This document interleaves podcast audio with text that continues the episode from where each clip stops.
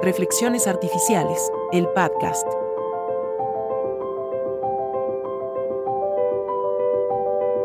Capítulo 3. Desafíos y amenazas de la investigación de la IA.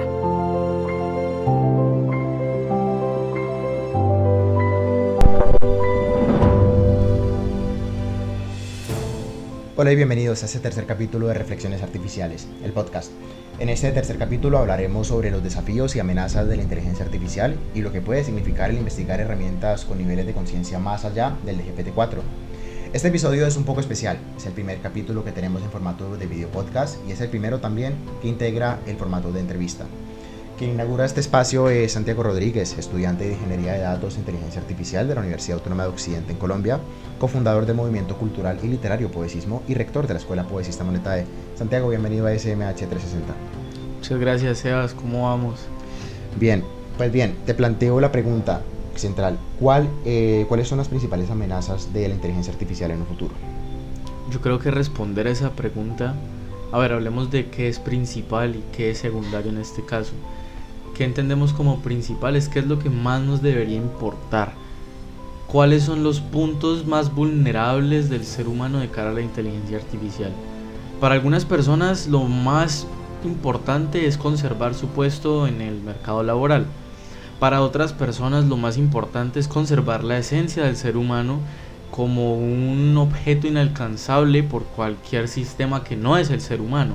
Entonces, si ponemos ese paralelo entre la relevancia que tiene X cosa para un grupo de personas y Y cosa para el otro, esa, serían, esa sería la amenaza principal. La amenaza principal sería que la inteligencia artificial desarrolle la capacidad de ser mejor que el ser humano en ser el ser humano.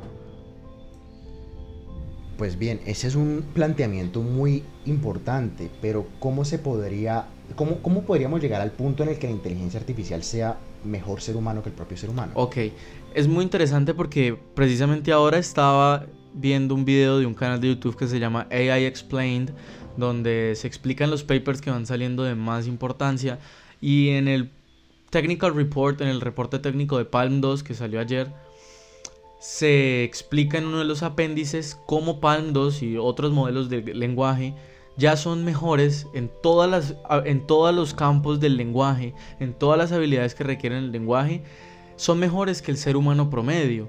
El ser humano promedio ya es inferior a las inteligencias artificiales de cara eh, situaciones que implican lenguaje. Solo seres humanos que se han, que se han vuelto expertos en, en ciertos campos del lenguaje son mejores que la inteligencia artificial en ese campo. De resto, el modelo de lenguaje es en general mejor que un ser humano promedio. Pero, bueno, otra pregunta ya es más bien el cómo se podría llegar a combatir un poco eso, porque hemos visto que algunos gobiernos han buscado legislar un poco más en cuanto a, todo el tema de la inteligencia artificial. ¿Creerías que de pronto un poco el prohibicionismo podría llegar a ser la solución? No. Eh, en primera, en primera parte yo siento que no hay, por, no hay forma de dar un dictamen porque cada semana le cambia a uno la forma de pensar con respecto a estas tecnologías. La semana antepasada te diría que sí me parece que el prohibicionismo es una buena alternativa para poder hacerle freno al avance tan acelerado que están teniendo estas tecnologías. Pero hoy, hoy me parece que lo más importante es la inversión en nuevos campos de investigación para poder entender mejor cómo se desenvuelven estas tecnologías, qué habilidades emergen de lo que conocemos de ellas. Eh, un buen paralelo sería lo que hace la Unión Europea de cara a los modelos de lenguaje que lo están prohibiendo, las están prohibiendo en varios países de la Unión Europea por los, las leyes que hay en cuanto a los datos, a la privacidad de los datos, por cómo estos modelos han sido entrenados con la mayoría con datos que no han sido solicitados propiamente. Mientras que Estados Unidos esta semana que hubo una reunión con varias de las cabecillas de, los, de las grandes empresas de inteligencia artificial del momento, eh, salió a la luz de que iban a, disponer de un presupuesto bastante grande para inaugurar nuevos centros de investigación únicamente de inteligencia artificial. Entonces ya empezamos a ver la carrera, pero una de las grandes piedras en el camino es si esta carrera se convierte en una carrera por el dinamismo, por el desarrollo. En el reporte técnico de GPT-4, una de las pautas que ellos proponen en cuanto a desafíos futuros es que se convierta en una carrera el desarrollo de la inteligencia artificial, que las empresas empiecen a querer más y más y más más poder a sus herramientas sin considerar los riesgos que esto acarrea y por ende el impacto en la sociedad sea mucho mayor y sea mucho más improvisto. Bien, pues es un planteamiento bastante complejo, pero por ejemplo hoy en día, ¿qué tipo de herramientas de contrainteligencia artificial existen como para identificar, para identificar un poco lo que fue creado realmente originalmente por las inteligencias artificiales y lo que realmente sí es humano? En este momento yo no tengo presente herramientas para poder discernir entre lo humano y lo artificial. Creo que es una tarea de cada sujeto desarrollar habilidades de discernimiento. El pensamiento crítico va a ser en el futuro y en el presente, en este momento, es la habilidad más importante de todas. Poder distinguir de lo que es real de lo que es mentira. Si antes estábamos en la época de la posverdad, donde cualquiera podía comunicar por internet una noticia falsa, lógicamente veraz, pero realmente falsa, y la mayoría de las personas se la, se la iban a creer como algo real y eso se le llamaba a eso se le llama posverdad. Hoy en día estamos en una era yo apresuradamente diría una meta verdad. Ni siquiera una meta mentira porque entonces va más allá de la mentira. La mentira cuenta con, un componente muy importante y, y es la forma en la que maquilla la realidad. En este escenario no estaríamos maquillando la realidad, sino que estaríamos generando una realidad alterna, completamente diferente a la realidad que nuestros sentidos pueden captar, que se puede malinterpretar por realidad que hace parte de nuestra realidad. Entonces ese concepto que acabo de, dar aquí mención de meta mentira vendría siendo la realidad alterna que se cuela en nuestra realidad y la damos por sentada y actuamos con base en ella. Es muy importante el pensamiento crítico por eso mismo. Al día de hoy es poco probable que una herramienta pueda generar una respuesta de si algo es inteligencia artificial generated o si es real, porque esa herramienta tendría que correr con un, tendría que un cerebro similar al cerebro que tiene la inteligencia artificial que lo genera. Entonces es una batalla de un objeto inamovible contra una fuerza imparable. Se crea una gran paradoja futuro. Pues es complejo, como me mencionas, discernir entre eso. Entonces, más bien te pregunto, como cofundador del movimiento Poesismo, que digamos, ¿qué hace Poesismo, que afirma ser en pro del autoconocimiento, qué hace Poesismo para ayudar a fomentar ese pensamiento crítico? Bien, perfecto. Partamos por el hecho de que no sabemos si realmente somos o no libres no en cuanto a las estructuras sociales que nos retienen, sino en cuanto a nuestra propia toma de decisiones, dados los estímulos internos por los cuales estamos condicionados. No sabemos realmente si somos libres. La propuesta de poesismo es que el autoconocimiento es la llave para alcanzar esa libertad que bien puede ser falsa, bien puede ser una ilusión, bien puede ser algo que se pueda tocar. Entonces el autoconocimiento se basa en tener muy en claro el porqué de las cosas en cuanto nos interceptan, en cuanto provienen de nosotros o entran en nosotros. Y este autoconocimiento nos permite derivar pensamiento crítico. Y este pensamiento crítico nos permite allanar discernimiento. Entonces, de cara a la inteligencia artificial, es muy importante preguntarse por qué debería creer o no creer en esto que me están presentando. Y ni siquiera la inteligencia artificial, en todas las cosas que hay, todas las ideas que existen, ¿por qué debería creer o no en esto? Y si creo, ¿por qué estoy creyendo en esto? Y si no creo, ¿por qué no estoy creyendo en esto? ¿Por qué me siento así de cara a esto? Esas preguntas nos llevan a entender mejor la estructura de aquello que queremos analizar, que en este caso es nosotros mismos. De esta forma, se desarrolla una especie de control sobre la dirección que tiene la mente la mente dirige el cuerpo.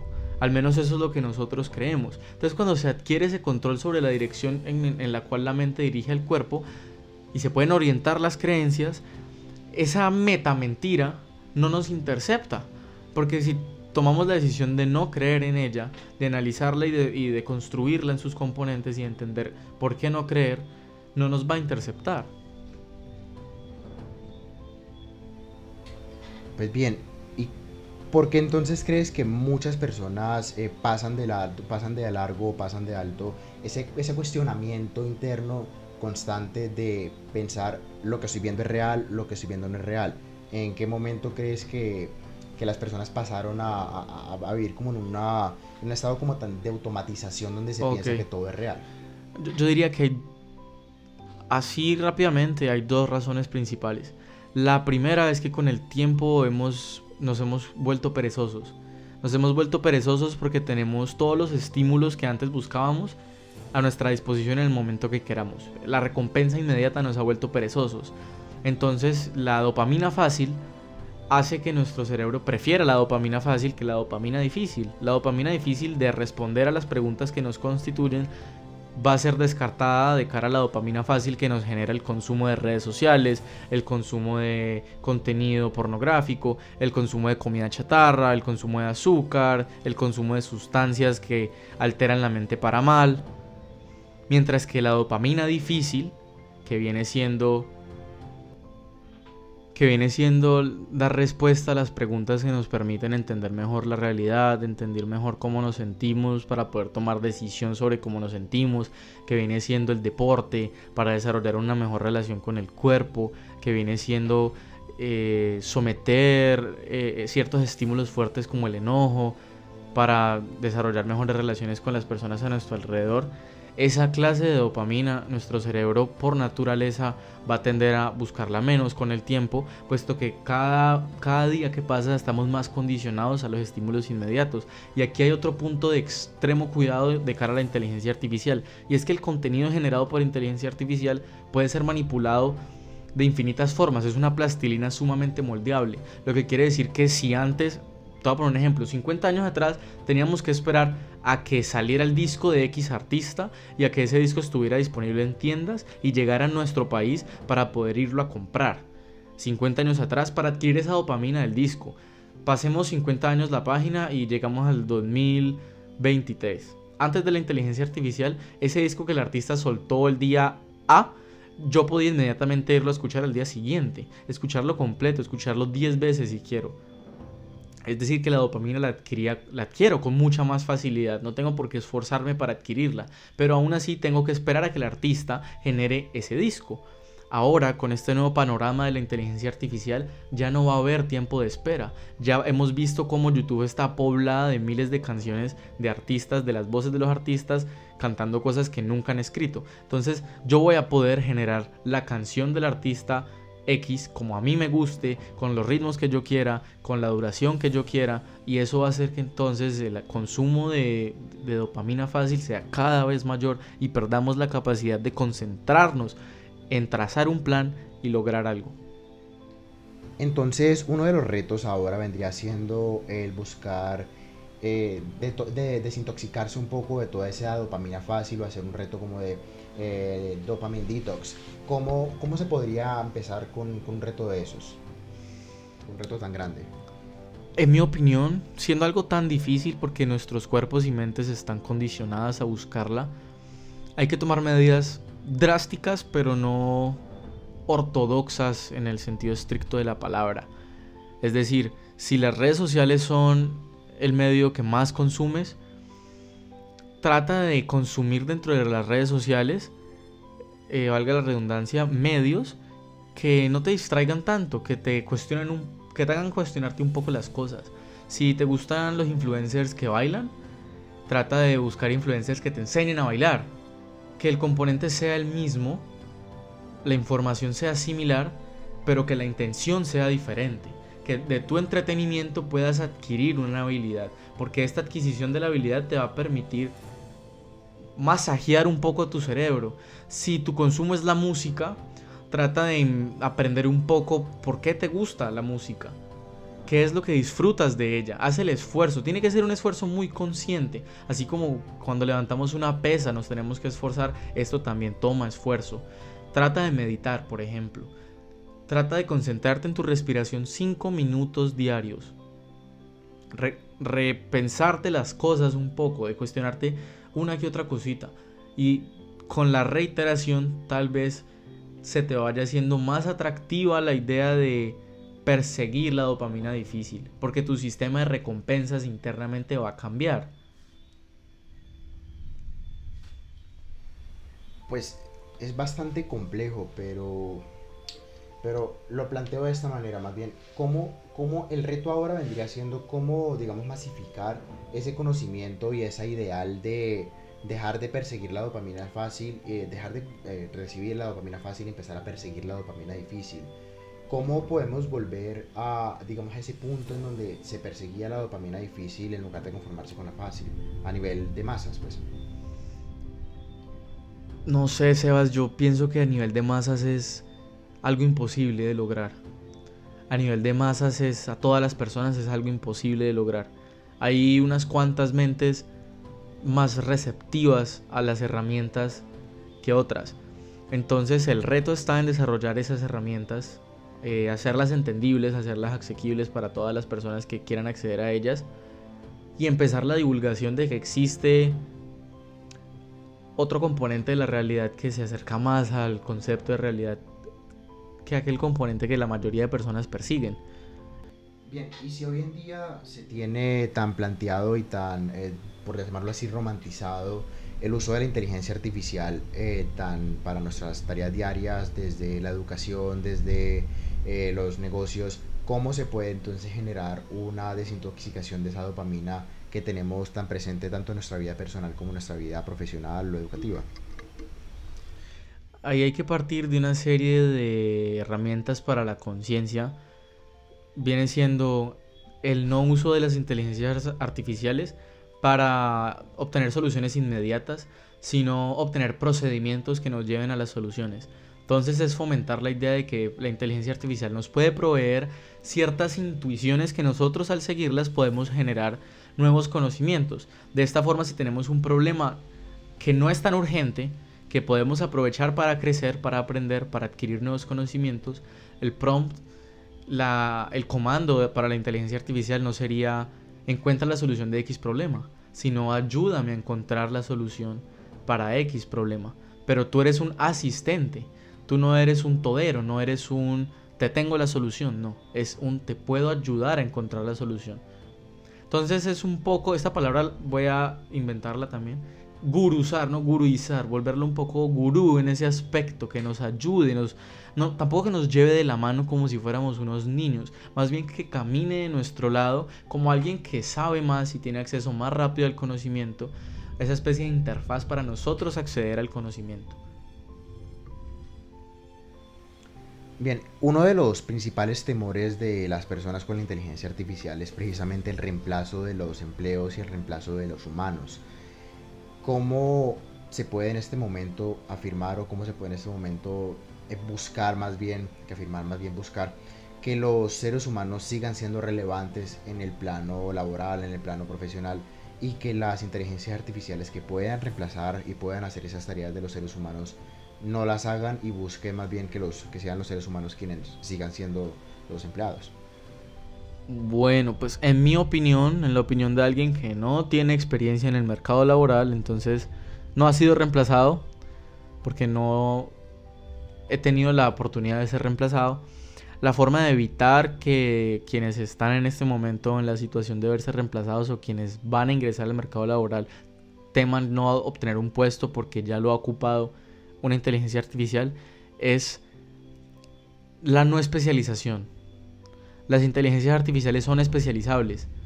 Se les puede extraer el máximo conocimiento en el mínimo campo de anchura posible. Mientras que nosotros tenemos la capacidad de asociación muy, muy, muy, muy, muy, muy potente. La no especialización, sino la interdisciplinaridad. Poder entender cómo relacionar diferentes campos del conocimiento y eso es pensamiento crítico, porque es encontrar las llaves que abren puertas a diferentes pasillos que comunican campos del conocimiento que a priori son incomunicables.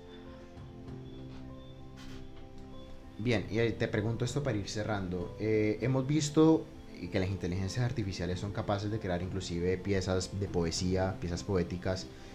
Poesismo es un movimiento cultural que constantemente en sus redes sociales, principalmente en Instagram, comparte piezas poéticas eh, y piezas de, de reflexiones. ¿Cómo se asegura Poesismo de que esas piezas que reciben sean de personas reales y no sea una persona o no sea una publicación creada por, por alguna inteligencia artificial. Es decir, ¿cómo logra identificarse una publicación tan profunda y que sea realmente una publicación humana? Bueno, yo creo que en ese caso el componente de la honestidad de la persona y de la intención del por qué quiere que otras personas lean algo que se ha escrito es lo que determina si nos llega contenido generado por inteligencia artificial o generado por un ser humano. Porque como tú lo dices, son capaces de generar piezas poéticas muy, muy, muy, muy top. Muy de alto calibre, muy conmovedoras, ¿no? Pero la intención no existe. Porque la inteligencia artificial no tiene una experiencia. Entonces no tiene una intención de comunicar una experiencia.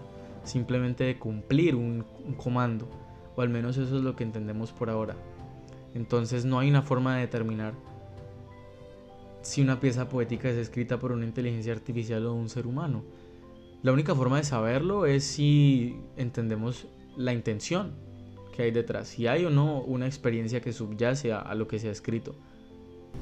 Pues bien, muchísimas gracias por aceptar este espacio. Santiago Rodríguez, estudiante de Inteligencia de Ingeniería de Datos e Inteligencia Artificial de la Universidad Autónoma de Occidente. Eh, el cofundador del movimiento cultural Poesismo. Muchas gracias por aceptar este espacio. Gracias, Sebas. Pues bien, con esto concluimos este tercer capítulo de Reflexiones Artificiales, el podcast, un podcast de SMH 360 y el sistema de medios hispanoamericanos. Espero que hayan aprendido cómo la inteligencia artificial puede llegar a ser una amenaza inclusive en nuestro futuro. En futuros episodios exploraremos más hacia sobre la inteligencia artificial y cómo esta está cambiando el mundo. Si tienen alguna pregunta o comentario, no duden en ponerse en contacto con nosotros en reflexionesartificiales.smh.com.co. Nos vemos en el próximo episodio. Reflexiones Artificiales, el podcast. Dirigido y conducido por Sebastián Mejía.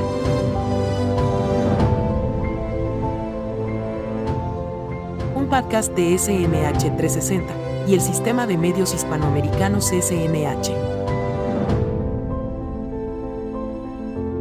Gracias por escucharnos. Recuerda que puedes escribirnos al correo reflexionesartificiales.smh.com.co